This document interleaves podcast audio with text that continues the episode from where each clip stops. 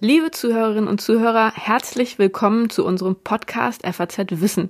Schön, dass Sie auch in dieser Woche mit dabei sind. Wie Sie vielleicht wissen, diskutieren wir in diesem Podcast jede Woche aktuelle wissenschaftliche Studien.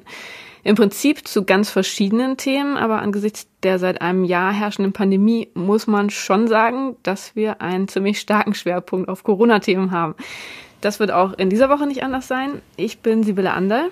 Und ich bin Joachim Müller-Jung.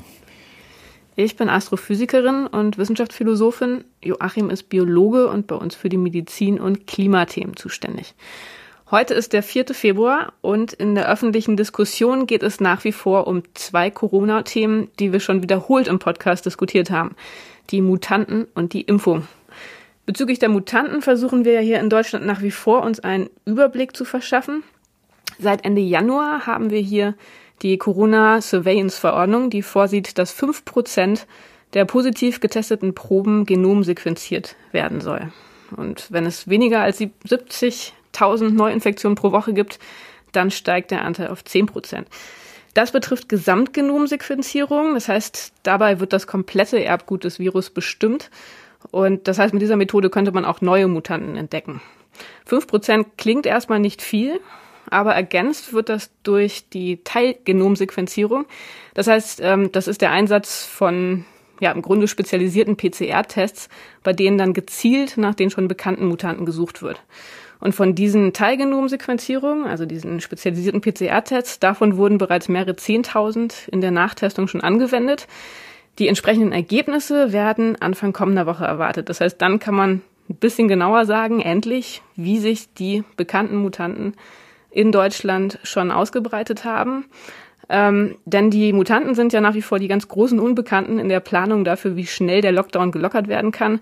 Das haben wir ja auch vorgestern von Angela Merkel gehört. So, Joachim, du hast uns heute drei Studien mitgebracht, von denen zwei sich mit der Frage beschäftigen, was die Mutationen des Virus für die Wirksamkeit der Impfung bedeuten. Und in der dritten Studie, mit der ich gerne starten würde, da geht es erstmal allgemein um das Mutationsverhalten des Virus am Beispiel Südafrikas. Da wurden 1400, knapp 1400 fast Gesamtgenomsequenzierungen aus dem vergangenen Jahr ausgewertet. Und das ist ganz interessant, weil man da sieht, ähm, ja, wie sich das Virus jetzt mal in einem speziellen Land tatsächlich verhalten hat. Und ähm, ja, Joachim, das ist doch etwas, woran du immer als Biologe sehr große Freude hast. Was haben die denn herausgefunden in Südafrika? Ja, die haben eine wunderbare äh, Publikation in Nature Medicine in der man wirklich beispielhaft äh, sehen kann, äh, wie sich das SARS-CoV-2-Virus äh, verändert, äh, wie quasi Evolution in Echtzeit äh, stattfindet. Das ist jetzt zwar ein Rückblick auf quasi die erste Welle. Südafrika hat ja etwa so wie wir zwei Wellen erlebt, ist jetzt auch die zweite Welle durch, hat etwa auch ähnliche Todeszahlen, äh, infizierten Zahlen. Ähm, und äh, die haben relativ früh angefangen äh, mit dem Genom Surveillance, das was wir jetzt ja quasi auch qua ähm, Bundesregierung dann auch den Weg gebracht haben, aber vorher eben doch äh, sehr stiefmütterlich behandelt worden ist, die Genomentzifferung und damit auch die Nachverfolgung der verschiedenen Mutanten. Äh, das hat man da relativ früh angefangen und hat es auch konsequent durchgeführt und das Paper soll jetzt gewissermaßen der Beleg dafür sein, wie wertvoll das ist. Ne? Und man hat da 16, äh, du sagst es, 16 neue Linien äh, gefunden in einer relativ kurzen Zeit von, von März äh, bis August, und zwar Linien mit einigen Mutationen, so wie was jetzt auch bei diesen britischen, südafrikanischen oder bei der brasilianischen Variante. Kannst du vielleicht nochmal kurz erklären, dass wir hier die Begriffe sauber haben? Was bedeutet das, eine neue Linie? Wann ist eine Mutante eine Linie? Oder ja, wann begründet sie eine neue Linie? Eine Linie bezieht sich, eine Variante bezieht sich gewissermaßen auf die Stammbaumlinie tatsächlich. Das ist dann eine, äh, das sind dann Mutationen in dieser Linie, äh, die weitergegeben werden, also die sich äh, vermehren, Viren, die sich vermehren und gleiche Eigenschaften haben und sich durch ganz bestimmte Mutationen auszeichnen. Während die Muta Mutation natürlich die Einzelmutation eine einzelne Veränderung des Erbguts und oft eben dadurch auch der Aminosäurezusammensetzung, der Proteinzusammensetzung quasi des Virus ist. Das Äußere quasi ändert sich, kann sich durch eine Mutation verändern, äh, während die die Variante sich stark auf das Genom bezieht und dann mehrere Mutationen auch enthalten kann. Also Varianten sind, sind gewissermaßen so eine Art ähm, äh, Schublade und in dieser Schublade, äh, von denen haben wir ganz viele Schubladen inzwischen äh, weltweit, viele Varianten äh, und äh, diese Mutationen, die sind dann quasi in diesen Schubladen dann auch noch zusätzlich enthalten. Manche Schubladen enthalten äh, 10, manche 20 oder eben 30. Im Schnitt sind es äh, etwa äh, 24 äh, Mutationen, glaube ich, die, die so ein, eine äh, Variante, wenn sie relativ lange existiert, also jetzt seit Beginn der Pandemie, angehäuft hat. Im Schnitt. So, das ist etwa auch die Zahl von Mutationen, die wir bei den, bei den Varianten sehen, der britischen, der südafrikanischen und der brasilianischen, die uns äh, ja die letzten Wochen auch äh, so stark beschäftigt haben. Und das spiegelt sich dann auch in deren Bezeichnung wieder. Das spiegelt sich dann in der Bezeichnung wieder und, und man sieht dann in diesen Papern, die sind eigentlich für, für einen Laien natürlich äh, un, unleserlich. Wir werden sie trotzdem in den Show Notes verlinken, weil es, weil es sinnvoll ist. Aber äh, in, diesem, in diesem Paper aus Südafrika kann man eben äh, nachverfolgen, wie, wie diese, wie diese äh, einzelnen Varianten, die man gefunden hat, in dem Fall Linie und Variante verwende ich hier jetzt äh, synonym, wie diesen einzelnen Varianten dann äh, aufgetaucht sind in dem einen Bezirk äh, Südafrikas und sich dann ausgebreitet haben. Und da kann man eigentlich, ich finde das Paper interessant, weil man schön daran sehen kann, wie, wie vielfältig äh, die Evolution dieses Virus inzwischen ist. Wir haben ja am Anfang, wenn du dich erinnerst, als wir darüber gesprochen haben, über Mutation D614G, einst mein Lieblings, äh, mein Lieblings, äh, äh, meine Lieblingsvariante, die sich ja auch überall festgesetzt hat inzwischen äh, und sehr dominant geworden ist. Da haben wir noch darüber gesprochen, dass sich das SARS-CoV-2-Virus doch im Vergleich zu anderen Viren wie Influenza zum Beispiel oder zu HIV noch viel mehr äh, doch relativ langsam fortentwickelt. Und das ist inzwischen korrigiert. Das kann man, glaube mhm. ich, äh, klipp und klar sagen. Das wird eben durch solche Veröffentlichungen auch dokumentiert. Aber kann man sagen, dass man hier in Deutschland eine ähnlich vielfältige Entwicklungsgeschichte des Virus im vergangenen Jahr erwarten würde, wenn wir hier eine ähnliche Genomsequenzierung gemacht hätten wie in Südafrika? Ist nee. Südafrika in der Hinsicht repräsentativ? Naja, ich würde, genau deswegen finde ich das Paper so spannend, weil wir eigentlich auch äh, natürlich in Deutschland erwarten können, in jedem anderen Land, in dem jetzt inzwischen dann auch Genome untersucht werden, detailliert, dass man da eine Vielfalt hat, die wir komplett unterschätzen. Wir wissen nicht, wie viele Varianten wirklich unter, unter, äh, unterwegs sind in Deutschland. Wir wissen auch nicht, wie viele Mutationen die jeweils und welche Mutationen die im Einzelnen enthalten. Aber es ist davon auszugehen, dass äh, es sehr viel mehr sind als die, äh, um die wir uns jetzt gerade aktuell kümmern. Aber das hat natürlich einen Grund, warum wir uns um die britische und südafrikanische Variante zum Beispiel, aber eben auch um die brasilianische sehr intensiv kümmern, weil die nämlich ganz bestimmte Mutationen enthalten. Und das ist das Entscheidende. Wir müssen im Prinzip darauf achten, dass wir die finden, und zwar möglichst relativ früh, die tatsächlich zu einer Evolution des Virus führen, die am Ende so unter dem Strich es dem Virus leichter machen, sich A zu vermehren oder B äh, unserem Immunsystem zu entkommen. Ne? Und das sind die, das sind die gefährlichen Varianten. Durch Zufall hat man dieses britische äh, Virus, äh, britisch in Anführung, Abführung, äh, weil es ist natürlich gar nicht klar, ob es wirklich in Großbritannien entstanden ist, aber dort wurde es äh, in Tests gefunden, mehr oder weniger durch Zufall. Hm, das ist äh, dort gefunden worden, hat sich dort rasend ausgebreitet und bei uns ist es auch verbreitet. Sind in über 70 Ländern inzwischen gefunden worden und es ist davon auszugehen, dass es auch weiter verbreitet ist, als wir es erfahren. Du hast schon angekündigt, es wird demnächst einen Bericht geben, da werden wir erfahren, wie viel Prozent der äh, im Umlauf befindlichen äh, Coronaviren tatsächlich schon zu dieser Variante zählen. Und ich bin sehr gespannt, was da rauskommt, aber ich gehe davon aus, dass es äh, viele sind, äh, auch wenn sie noch lange nicht dominieren, weil sie doch äh, relativ spät nach äh, Großbritannien hier aufgetaucht waren. Äh, aber wir können damit rechnen, dass sie ansteckender sind äh, und einige Vorteile durch die Mutation haben, dass sie sich auch weiter ausbreiten. Du hattest es ja gerade schon gesagt, ähm, die britische, ich sage es jetzt auch mal mit Zähnen und Abführungszeichen ähm, Variante B117 ist das, oder? Ähm, die ist ja tatsächlich durch Zufall entdeckt worden, eben durch diese speziellen PCR-Tests, die zufällig genau auf diese Veränderung angesprungen sind. Und das ist ja, das habe ich ja von dir auch schon in einem früheren Podcast gelernt, generell ein Problem, wenn man das Genom sequenziert hat ähm, und man jetzt gefunden hat, man hat eine bestimmte Anzahl von Mutationen, dann sieht man ja natürlich nicht, was diese Mutationen jetzt erstmal bedeuten.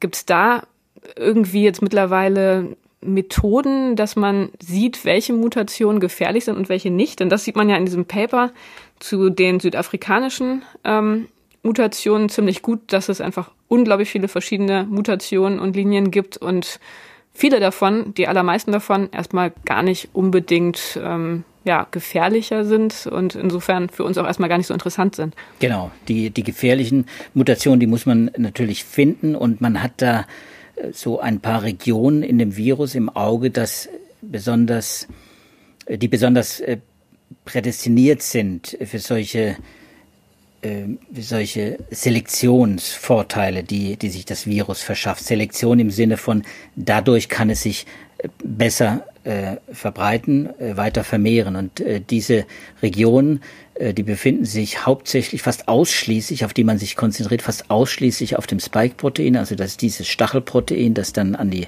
menschlichen Zellen andockt. Und auf diesem Stachelprotein, das selbst mehr als 1200 Aminosäuren oder sowas lang ist, äh, konzentriert man sich auf einen kleineren Bereich, aber auch auf zwei kleinere Bereiche. Das ist eines die Rezeptorbindungsdomäne und das andere ist die N-terminale äh, Domäne. Das sind zwei kleine Abschnitte auf diesem Spike-Protein, äh, die entscheidend offenbar sind für das Virus, äh, für den Eintritt des Virus in die Zelle, auch für die Vermehrung da, damit und äh, die auch deswegen entscheidend sind, weil genau auf diese äh, zwei Stellen sich viele Antikörper richten, äh, wenn es zu einer Immunreaktion kommt und die auch dann entscheidend sind, wenn wir impfen. Also die Impfstoffe sind gewissermaßen, die Impfstoffe sind ja quasi dieses Spike-Protein, wenn man so will. Die werden gespritzt und äh, dann bilden sich im Körper Antikörper und T-Zellen, darf man nicht aus den Augen verlieren, da kommen wir vielleicht nochmal drauf. Äh, diese Antikörper, vor allem auf die man achtet, die sollten dieses äh, Virus neutralisieren und diese neutralisierenden Antikörper, die richten sich gegen vor allem gegen diese beiden Stellen. Mhm. Das heißt, wenn da Mutationen zu beobachten sind, dann kann man schon mal in Hab-8-Stellung gehen und äh, dann weiß man, das kann jetzt potenziell Probleme geben für die Immunreaktion, äh, für die weitere Gültigkeit der Strategien, die man entwickelt hat. Womit wir jetzt ja genau in unserem Hauptthema auch schon angekommen sind, ähm, um die Frage, wie die Mutanten mit dem Bestreben einer umfassenden Impfung ähm, wechselwirken, also inwiefern die Mutationen da tatsächlich eine Gefahr darstellen. Und da hast du einen Kommentar aus der Zeitschrift The Lancet mitgebracht mit dem schönen Titel SARS-CoV-2 Evolution and Vaccines Cause for Concern. Also müssen wir uns Sorgen machen. Das ist sozusagen der Titel dieses Kommentars. Ähm, bevor du in die Details gehst, was ist die Antwort? Ja oder nein? Ja, unbedingt.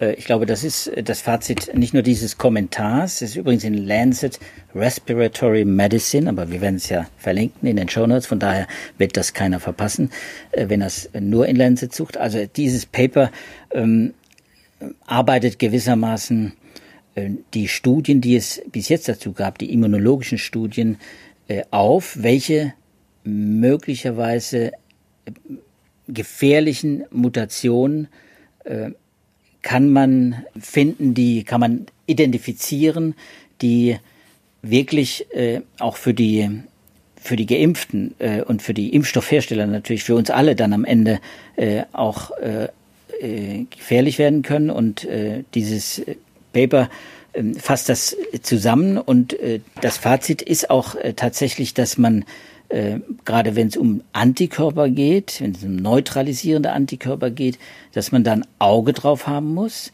äh, auf ganz bestimmte Mutationen. Es werden da einige identifiziert. Wir haben äh, zum Beispiel die Mutation E484K, die in der südafrikanischen Variante aufgetaucht war, schon vor einiger Zeit und seit neuestem, nämlich seit einem Bericht äh, des äh, Public Health England seit dieser Woche auch äh, in England bekannt geworden ist. Also diese Mutation taucht plötzlich auch in dieser britischen äh, Variante auf. Und das legt auch nahe, dass es sich tatsächlich bei dieser E 484K, die wir ja auch schon mal hier bei unserem, in unserem Podcast ja auch besprochen haben, äh, dass die wirklich einen Selektionsvorteil bietet. Und das, deswegen guckt man da jetzt natürlich drauf, was passiert da genau und äh, wie äh, reagieren die einzelnen Impfstoff. Äh, genau, das wäre jetzt nämlich noch mal eine nächste Frage gewesen. Wir haben ja hier schon wirklich viel über Impfstoffe auch gelernt im Podcast und trotzdem muss ich sagen, als Astrophysikerin ähm, wäre ich immer wieder nochmal dankbar von dir, eine kurze Erinnerung zu bekommen. Da sind drei Arten von Impfstoffen genannt. Kannst du das nochmal ganz kurz zusammenfassen, was diese drei Arten sind und worin die sich unterscheiden? Ja, also die, äh, die Impfstoffe, äh, über die wir äh, natürlich zuerst sprechen müssen in, in Deutschland, das sind die mRNA-Impfstoffe. Das sind die Impfstoffe von BioNTech, Pfizer und Moderna, die zugelassen sind und die auch jetzt verimpft werden.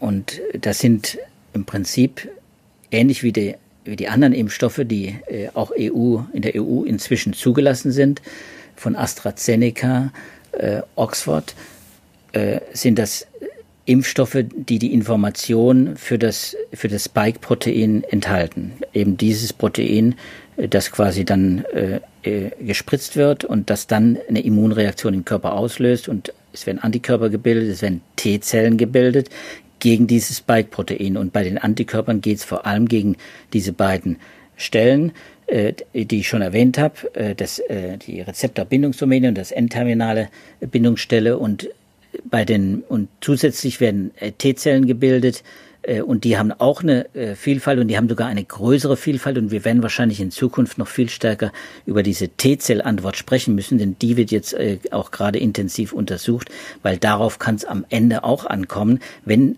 die neutralisierenden Antikörper ausfallen, weil sich dieses Spike-Protein quasi nicht mehr so eignet, weil es das eigentliche Virus, das im Umlauf ist, ein anderes Spike-Protein hat gewissermaßen und dadurch äh, den neutralisierenden Antikörpern entkommt, dann kommt es auf die auf die T-Zellen an und die T-Zellen die konzentrieren sich eben nicht nur auf diese beiden Stellen im Spike-Protein, sondern die äh, arbeiten sich so quasi am ganzen Spike-Protein ab und äh, binden da an verschiedene Stellen. Denn die Hoffnung ist, dass eben dann doch ein, ein Großteil von Restimmunität auch bleibt. Es deutet sich auch in Versuchen, in einigen äh, Versuchen mit, mit Impfstoffen an, dass äh, die äh, Immunität zwar geschwächt wird durch diese neuen Mutanten mit E484K, mit dieser Mutation, ähm, und auch mit anderen Mutationen hat man das schon festgestellt, indem man Blutserum dagegen testet,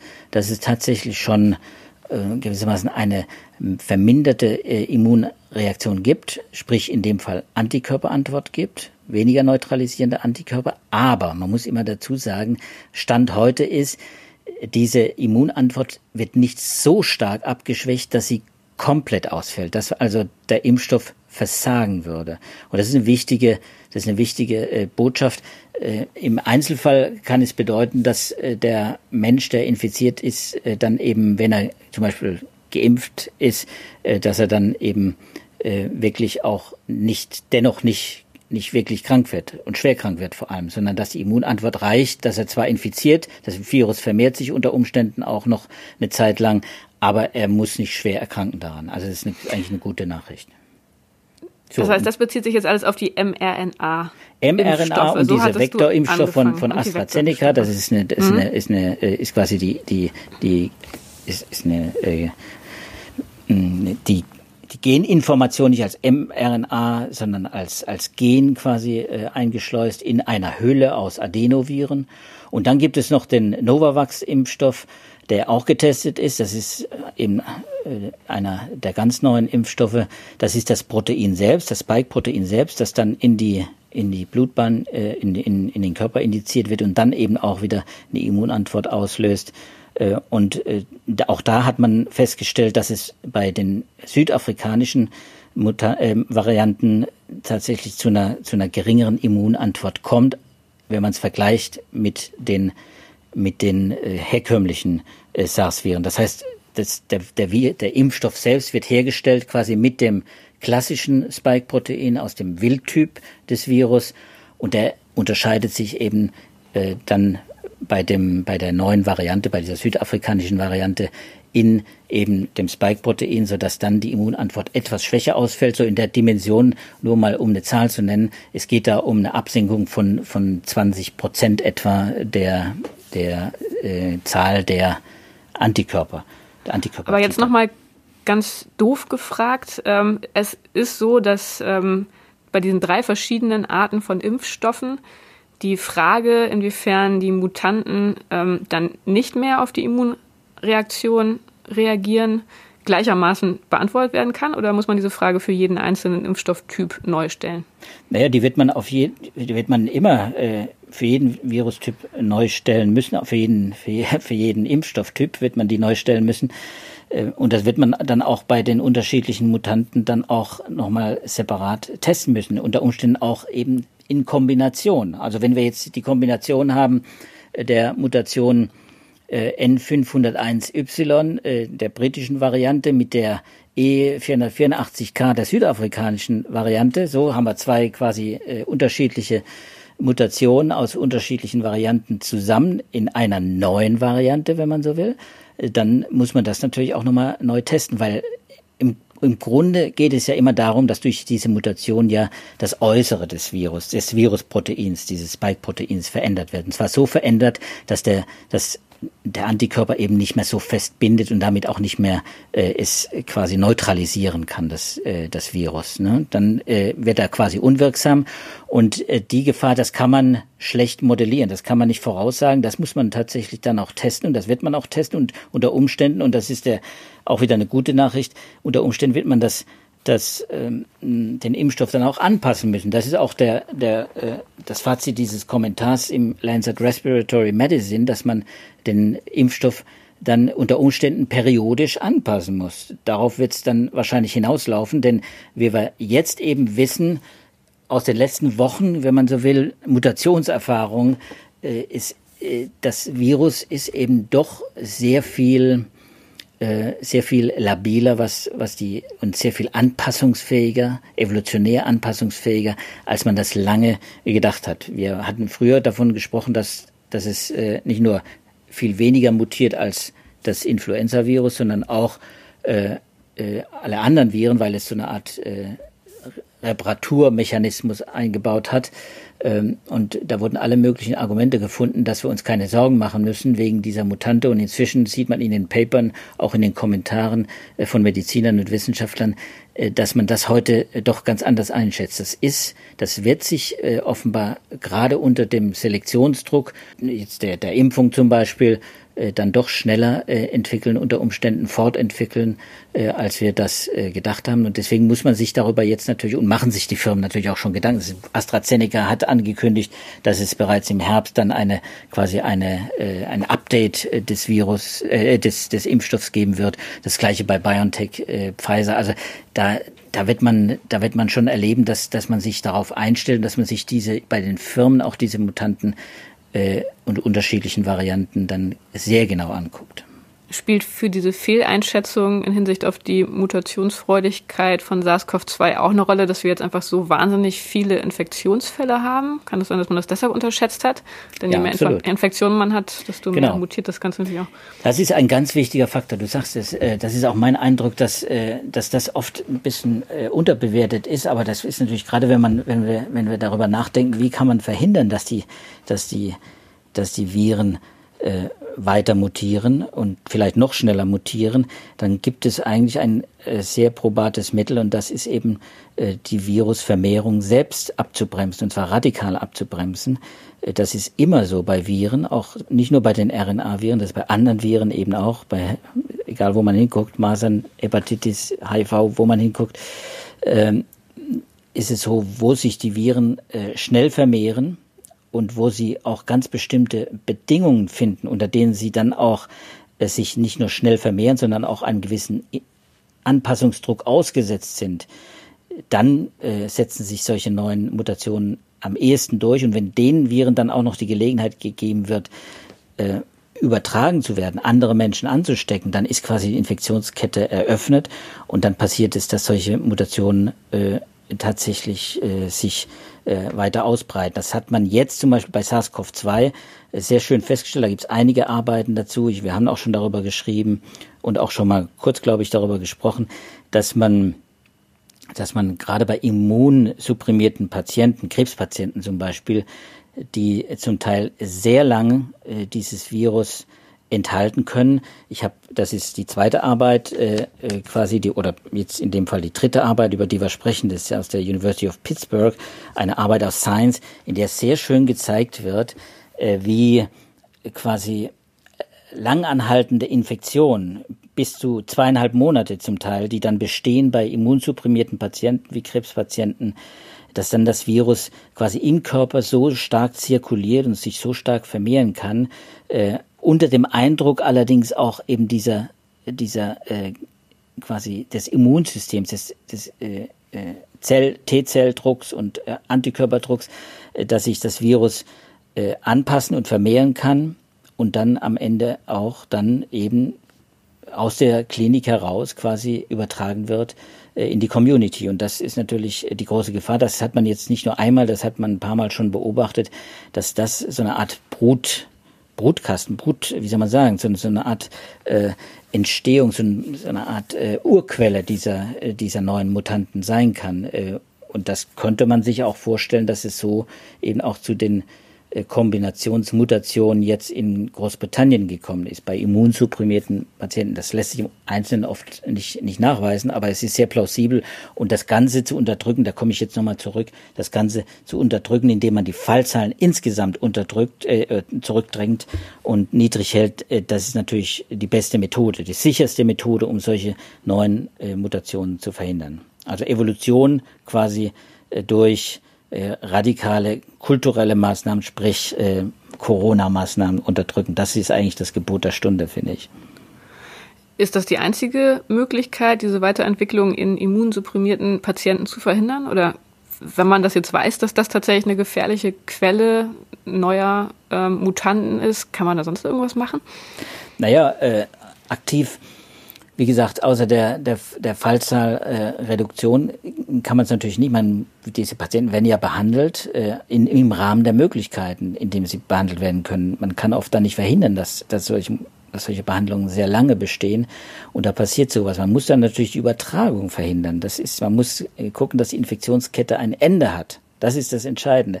Dass solche Mutationen entstehen, auch spontan, sporadisch, immer wieder Mutationen entstehen, äh, auch in neuen Varianten dann plötzlich auch neue äh, Fluchtmutationen nennt man das dann, Fluchtmutationen, die quasi dem Immunsystem oder dem Impfstoff dann entkommen, entstehen. Das kann auch sporadisch passieren. Das muss nicht nur bei diesen immunsupprimierten Patienten passieren. Und da muss man gucken, dass die Infektionsketten jeweils unterbrochen werden. Das ist ja das, was man gerade jetzt äh, auch versucht, durch Fallzahlunterdrückung äh, und durch schnelle Identifizierung dieser Mutanten, dass man, dass man äh, eben solche ist auf Cluster dann beschränkt und eben in der Breite versucht äh, äh, zu unterdrücken. Du hattest jetzt gerade das Science Paper schon erwähnt. Von den drei Papern, die du mitgebracht hast, fand ich persönlich das am schwierigsten zu verstehen. Ähm, wir sind jetzt auch schon in der Zeit relativ weit fortgeschritten, aber vielleicht kannst du noch mal ganz kurz in wenigen Sätzen zusammenfassen, was da die spannende Message war.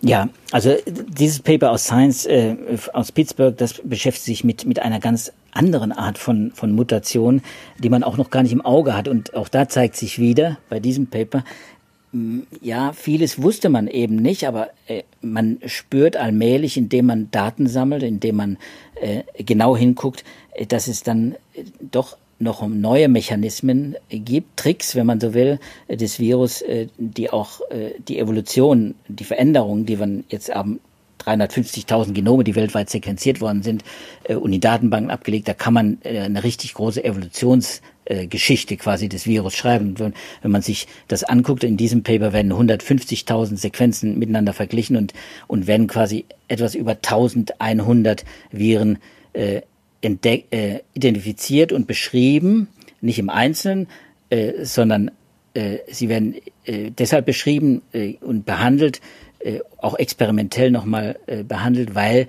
diese 1100 Viren äh, ganz bestimmte Deletionen besitzen. Deletionen sind gewissermaßen Mutationen, die nicht wo, wo es dann nicht um einen Austausch einer, einer, eines einzelnen Genbuchstabens, einer Base geht, auch nicht um eine einzelne Aminosäure, sondern unter Umständen ein ganzer Abschnitt eines, äh, eines des Gen, der Gene äh, dann herausgelöst wird, verloren geht, während der Replikation, während der Vermehrung des, des Virus. Äh, man kennt das von vielen Varianten. Auch die, die britische Variante hat eine Delta 6970 äh, Deletion. Das heißt, da werden zwei Aminosäuren quasi, gehen da verloren. Das Virus verändert sich dadurch. Es wird allerdings nicht stark eingeschränkt. Viele Deletionen sorgen dafür, dass das Virus eingeschränkt ist in seiner Vermehrung, aber manche eben gerade eben nicht. Und äh, äh, die, die will man natürlich auch finden, äh, die dem Virus dann vielleicht sogar einen Vorteil bieten. Äh, und diese Deletion, das ist das Besondere, deswegen hat man das jetzt auch mal gesondert untersucht, diese Deletionen, die werden durch den Reparaturmechanismus äh, äh, bei der Virusvermehrung eben nicht erfasst. Das heißt, diese Deletionen setzen sich relativ schnell fort. Und davon gibt es, wie man jetzt eben durch dieses Paper sehen kann, äh, davon gibt es relativ viele und es gibt einige Cluster auch innerhalb des äh, Genoms des Virus, die da besonders prädestiniert sind. Und man hat in Experimenten mit Zellen und monoklonalen Antikörpern, also künstliche Antikörper quasi, äh, zeigen können, dass solche Deletionen quasi durch, durch eine Einmalentwicklung, man erzeugt so eine Deletion äh, und setzt sie in der Petrischale dem Antikörper aus, der normalerweise sehr gut gegen das Virus äh, funktioniert. Und diese Deletion, äh, die äh, übrigens auch in dem Spike-Protein dann vorkommt, äh, die führt dann dazu, dass dieser Antikörper völlig ausfällt. Der hat gar keine Wirkung mehr. Also es wird quasi wirkungslos. Es entstehen wirklich solche Fluchtmutationen eben auch nicht nur durch Basenaustausch, sondern eben auch durch solche Deletionen. Das kann ganz schnell passieren und das wird dann nicht repariert und setzt sich dann fort und so. Und so hat das äh, äh, Virus eben seine Vorteile oder manchmal eben auch Nachteile und das muss man eben versuchen, äh, zumindest durch solche äh, Surveillance-Maßnahmen, wie wir sie jetzt angestoßen haben in Deutschland, zumindest mal äh, wie soll ich sagen, äh, qualitativ zu erfassen. Äh, ob man das, äh, man wird natürlich wenn man jetzt nur die deutschen Varianten sich anguckt, die deutschen Mutationen, dann wird man nicht sehr weit kommen. Man wird sich das äh, weltweit angucken, aber dafür gibt es ja eben auch Netzwerke von Genomforschern, die das tun. Äh, hilfreich sind diese Daten allemal und unter Umständen lassen sie eben auch, äh, eröffnen sie uns die Möglichkeit, vielleicht dann doch irgendwann solche ja, Surveillance-Strukturen äh, aufzubauen, die dann, die dann so eine Art Früherkennungssystem bieten, um solche Mutationenvarianten frühzeitig zu erkennen. Also ich versuche das jetzt mal alles kurz zusammenzufassen, unterbrich mich, wenn ich da irgendwas falsch verstanden habe. Ähm, aber wir haben erstmal heute mit einem Paper begonnen aus Nature Medicine, wo man sehr schön sieht, wie das SARS-CoV-2-Virus im vergangenen Jahr mutiert ist, wie sich diese verschiedenen Varianten verbreitet haben. Und das äh, kann man ganz schön sehen am Beispiel von Südafrika, wo es tatsächlich eine relativ flächendeckende ähm, Genomsequenzierung im vergangenen Jahr gegeben hat, was so ein bisschen einen Eindruck gibt darüber, ja, wie sich diese Mutationen und die Mutanten wahrscheinlich auch in anderen Ländern verhalten haben könnten. Und dann sind wir zur Frage gekommen, inwiefern das wirklich eine Gefahr darstellt für die Entwicklung der Impfstoffe. Da gab es einen Kommentar aus, ähm, es ist nicht Lancet, sondern Lancet Respiratory, da musst du mir jetzt gerade nochmal helfen. Medicine, genau. Wo diese Frage gestellt wird, müssen wir uns Sorgen machen? Die Antwort ist ja, wir müssen uns Sorgen machen. Gleichzeitig sieht man an diesem Kommentar, glaube ich, schon auch ganz gut, dass einiges verstanden ist, dass man schon weiß, worauf man zu achten hat. Ähm, und das ist da insbesondere, du hattest es ein paar Mal erwähnt, vielleicht auch in Hinsicht auf die T-Zell-Reaktion ähm, gewisse optimistische Perspektiven geben könnte. Ähm, dass es nicht nur um Basenaustausch gibt, wenn wir über, äh, geht, wenn wir über Mutanten reden, sondern auch um andere Veränderungen, sehr viel, ja, ich fand äh, dramatischer klingendere Veränderungen, ähm, die werden als Deletionen bezeichnet, das hast du jetzt gerade erzählt.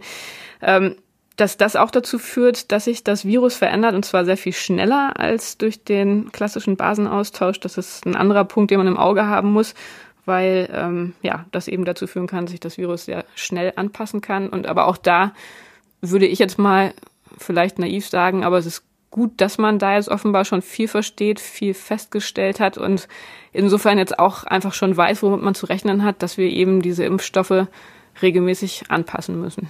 Das wird das unter Umständen die, die, die, Notwendigkeit sein, genau. Und, äh, und mhm. als Biologe muss ich natürlich auch dazu sagen, ist natürlich hochspannend. Deswegen habe ich da quasi ein Hobby draus gemacht. Das äh, mag den einen oder anderen vielleicht nicht gefallen, wenn wir da so in das die Details merken wir gehen. Ja auch ist auch schwierig im Detail zu folgen, das ist völlig klar. Aber es ist natürlich Evolution äh, in Echtzeit. Ne? Das ist wirklich, man kann sagen, äh, dies, so, so gut wie dieses Virus verfolgt wird, jetzt auch im Vergleich mit anderen Erregern, äh, kann das natürlich alles nur ein Riesenfortschritt sein, auch mit Blick auf, auf spätere äh, Seuchen, Epidemien, Pandemien, was ja, immer glaube, da noch kommen soll deine Begeisterung für dieses Thema, die haben wir jetzt in den letzten Monaten sehr plastisch miterlebt und äh, auch ein Stück weit geteilt, auch wenn ich sagen muss, äh, vor einem Jahr hätte ich mir nicht träumen lassen, mit was für Themen ich mich im kommenden Jahr beschäftigen würde als Astrophysikerin. Aber es ist ja auch sehr anregend zu sehen, was es, ähm, ja, was es für Themen jenseits des eingeschränkten eigenen wissenschaftlichen Horizontes so alles gibt.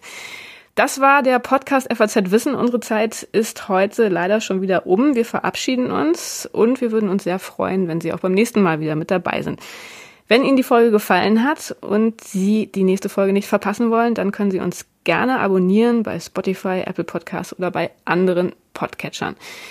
Wie gesagt, wir würden uns freuen, wenn Sie uns in der nächsten Woche wiederhören. Bleiben Sie bis dahin gesund und wir verabschieden uns damit. Tschüss. Ja, tschüss zusammen.